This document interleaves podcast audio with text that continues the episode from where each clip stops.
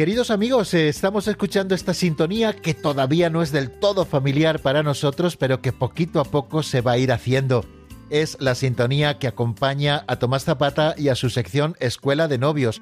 Ya estuvimos hablando hace un mes de este proyecto que comenzábamos nuevo, un proyecto que será todo un alarde de síntesis de temas fundamentales para el noviazgo y que nos vendrá muy bien conocer a todos, tanto a los que están llamados a esta vocación del matrimonio y tienen que pasar antes por ese periodo del noviazgo, como para los que hemos recibido otras vocaciones y podemos ayudar a aquellos que están viviendo esta temporada preparándose para el matrimonio. Buenas noches y bienvenido, querido Tomás. Buenas noches, don Raúl. Bueno, hoy damos comienzo a esta sección verdaderamente porque lo de la otra vez fue solo presentación. Así que lo primero que quiero preguntarte es por el tema que has elegido como punto de partida. Pues para esta escuela de novios, para poder comenzar teniendo muy presente que el noviazgo y posteriormente el matrimonio es un tiempo de conocimiento mutuo donde los novios van adentrándose en el descubrimiento de la riqueza que encierra la otra persona, he tenido a bien comenzar con el tema del diálogo en pareja. Oye, pues eh, me parece acertadísima la decisión para, para iniciar la andadura de, de esta sección en que vamos a hablar de temas fundamentales de noviazgo y familia. Eh, cada día eh, creo que estoy más convencido de lo importante que es la comunicación en todos los aspectos de la vida y en este que nos ocupa pues quizá todavía mucho más, ¿no? En el noviazgo y en la vida matrimonial. Por eso me alegro mucho de que desarrolles en estos minutos de radio este tema que me, me, atrevería a calificar como de apasionante, el apasionante tema del diálogo. Bueno, ¿cómo, lo vas a desarrollar? ¿Cómo vas a, a desarrollar este tema que nos ocupa? Pues mi intención es hacerlo de una manera muy sencilla y pedagógica, pues en algo tenía que notarse que mi esposa Ana es pedagoga y me ayuda enormemente en este aspecto. Aunque el tema es muy amplio, como bien dices, y podríamos hablar horas de este tema del diálogo, me voy a ceñir a describir el ABC del diálogo en pareja. Bueno, eh, al hablarnos del ABC, yo mi curiosidad pues se pica un poco, ¿no? Sobre cuál es el ABC del diálogo. ¿A qué se referirá esa A del ABC? Pues la A se refiere a la atención. Todo diálogo fecundo precisa de la atención, tanto de lo que expresamos como de lo que recibimos. Prestar atención a lo que estamos expresando es importante, pues permite que nuestro mensaje sea coherente y entendible. Pero quizá mi deseo esta noche sea referirme más a la atención con la que debemos recibir los mensajes de la otra persona, de mi novio o de mi novia, de mi esposo o esposa. Todos tenemos la experiencia de estar contando algo a alguien y percibir en esa persona una falta de interés o atención a nuestras palabras. Estas actitudes nos molestan y nos frustran, así como nos invitan a acabar con el diálogo que manteníamos. Es por ello que la atención ocupa un lugar de suma importancia en la comunicación de pareja. Esa atención queda concretada en algo que podríamos llamar el arte de la escucha, pues escuchar es un verdadero arte que debemos ir aprendiendo y desarrollando. Todos debemos tener muy claro que escuchar no es lo mismo que oír. Oír es sencillo y es completamente pasivo. Por poner un ejemplo, podemos estar en el salón de casa con la televisión encendida y estar oyendo las palabras que pronuncian en los diversos programas, pero no estarnos enterando absolutamente de nada. Precisamos escuchar lo que dicen y no solo oírlos. Aquí percibimos la necesidad de una escucha activa, la cual requiere de nuestro esfuerzo. A mí me gusta decir que para desarrollar una buena escucha activa es preciso el contacto visual. ¿A qué me refiero con esto? Pues mirar a los ojos de aquel que nos está comunicando un mensaje. Pues el diálogo no solo consiste en el intercambio de palabras, sino en un todo que engloba palabras, gestos y movimientos. Es por ello por lo que posee tanta importancia el mirar al otro mientras escuchamos. ¿Acaso no nos sentimos bien cuando le estamos contando algo a alguien y percibimos en su mirada atención e interés? La atención, por tanto, concretada en la escucha activa y adornada con ese contacto visual, sería la A de nuestro ABC del diálogo.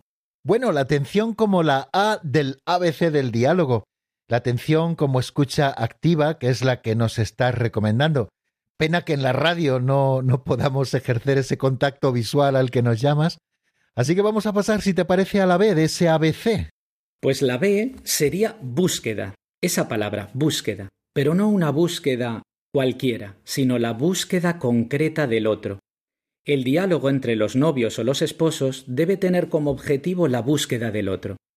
Permíteme que, como si de un libro de aventuras se tratara, digamos que el amado es el más ansiado tesoro, y que el movimiento de nuestro corazón es buscarlo y hallarlo, para que una vez esté en nuestra posesión, nuestro corazón se llene de gozo y plenitud.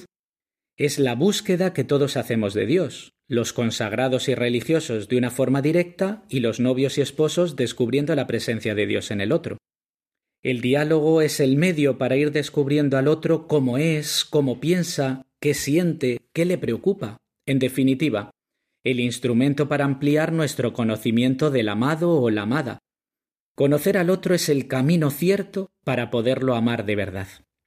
Aquí es donde me gustaría recordar aquella frase que ha sido atribuida a muchos autores, y entre ellos a San Agustín, y dice así No se puede amar aquello que no se conoce, ni defender aquello que no se ama. Qué bonito y qué cierto lo que encierra esta frase.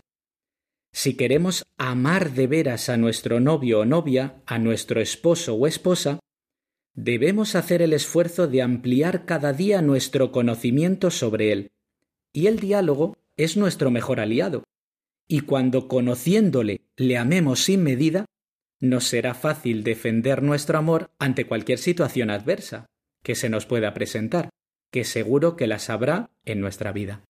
Qué hermoso entender el diálogo como un instrumento al servicio de la búsqueda del otro. Eh, búsqueda, ¿no? Esa palabra clave, ¿no? Y qué bonita también esa frase de San Agustín que, bueno, permíteme que repita a nuestros oyentes para que no quede en el aire. No se puede amar lo que no se conoce, ni defender lo que no se ama. Y como el tiempo avanza y es implacable, querido Tomás, pues me encantaría que desarrollases la C de nuestro ABC del diálogo. Por supuesto, pues vamos a por ello. En el caso de la C, nos estaríamos refiriendo a la comunicación debemos prestar muchísima atención a la comunicación del mensaje que queremos transmitir. Porque hablar es muy fácil, pero comunicar no lo es tanto. Hay parejas que cuando hablas con ellos suelen decirme, nosotros hablamos mucho.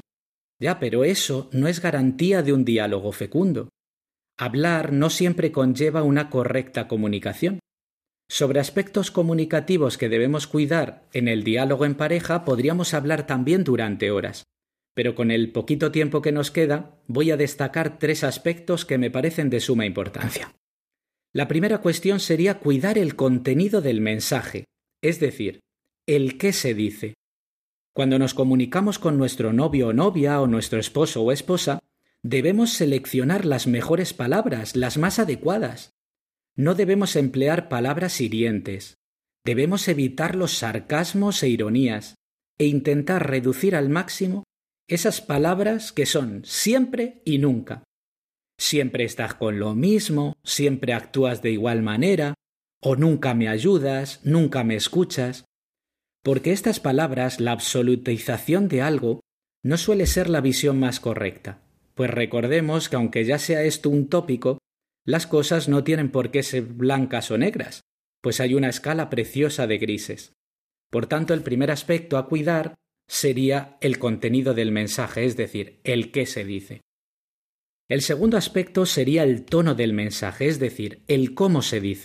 Aunque nos parezca mentira, solemos dar muchísima más importancia a cómo se nos dicen las cosas que a lo que realmente se nos dice.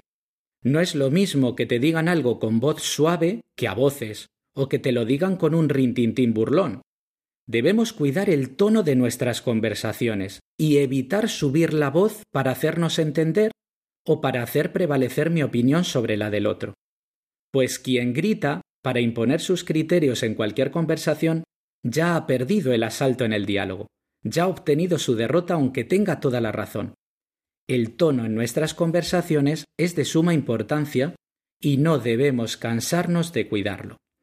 Y para terminar, el tercer aspecto a cuidar en esta comunicación en pareja sería la especial atención a lo gestual, a los gestos. ¿Acaso no hemos escuchado o dicho en numerosas ocasiones que una imagen vale más que mil palabras? Pues un gesto concreto en nuestro diálogo, por leve que sea, puede desencadenar en la otra persona una tormenta interior que acabe con la comunicación, o lo que es peor, desencadene una discusión. Todos somos conscientes, pues lo hemos vivido en primera persona, del daño que puede hacernos un mal gesto.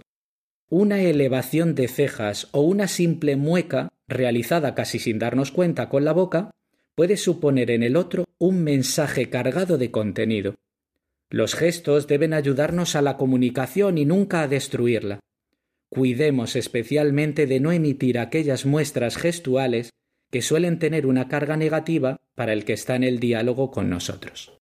Bueno, y tomando nota de lo que nos decía don Tomás Zapata, eh, al que le quiero agradecer su presencia entre nosotros por segunda vez aquí en el programa, de todo lo que nos ha dicho sobre el ABC del diálogo, la A de atención, concretada en una escucha activa acompañada de contacto visual, la B de búsqueda, entendida como la búsqueda del otro para amarlo más y mejor, y la C de comunicación, atendiendo a esos tres aspectos esenciales que nos decía Tomás, cuidar el contenido, el que se dice, cuidar el tono del diálogo, el cómo se dice, y también la especial atención a los gestos.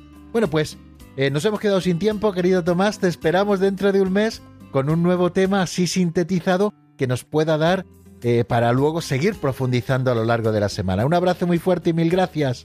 Un abrazo muy fuerte, Raúl. Gracias a ti.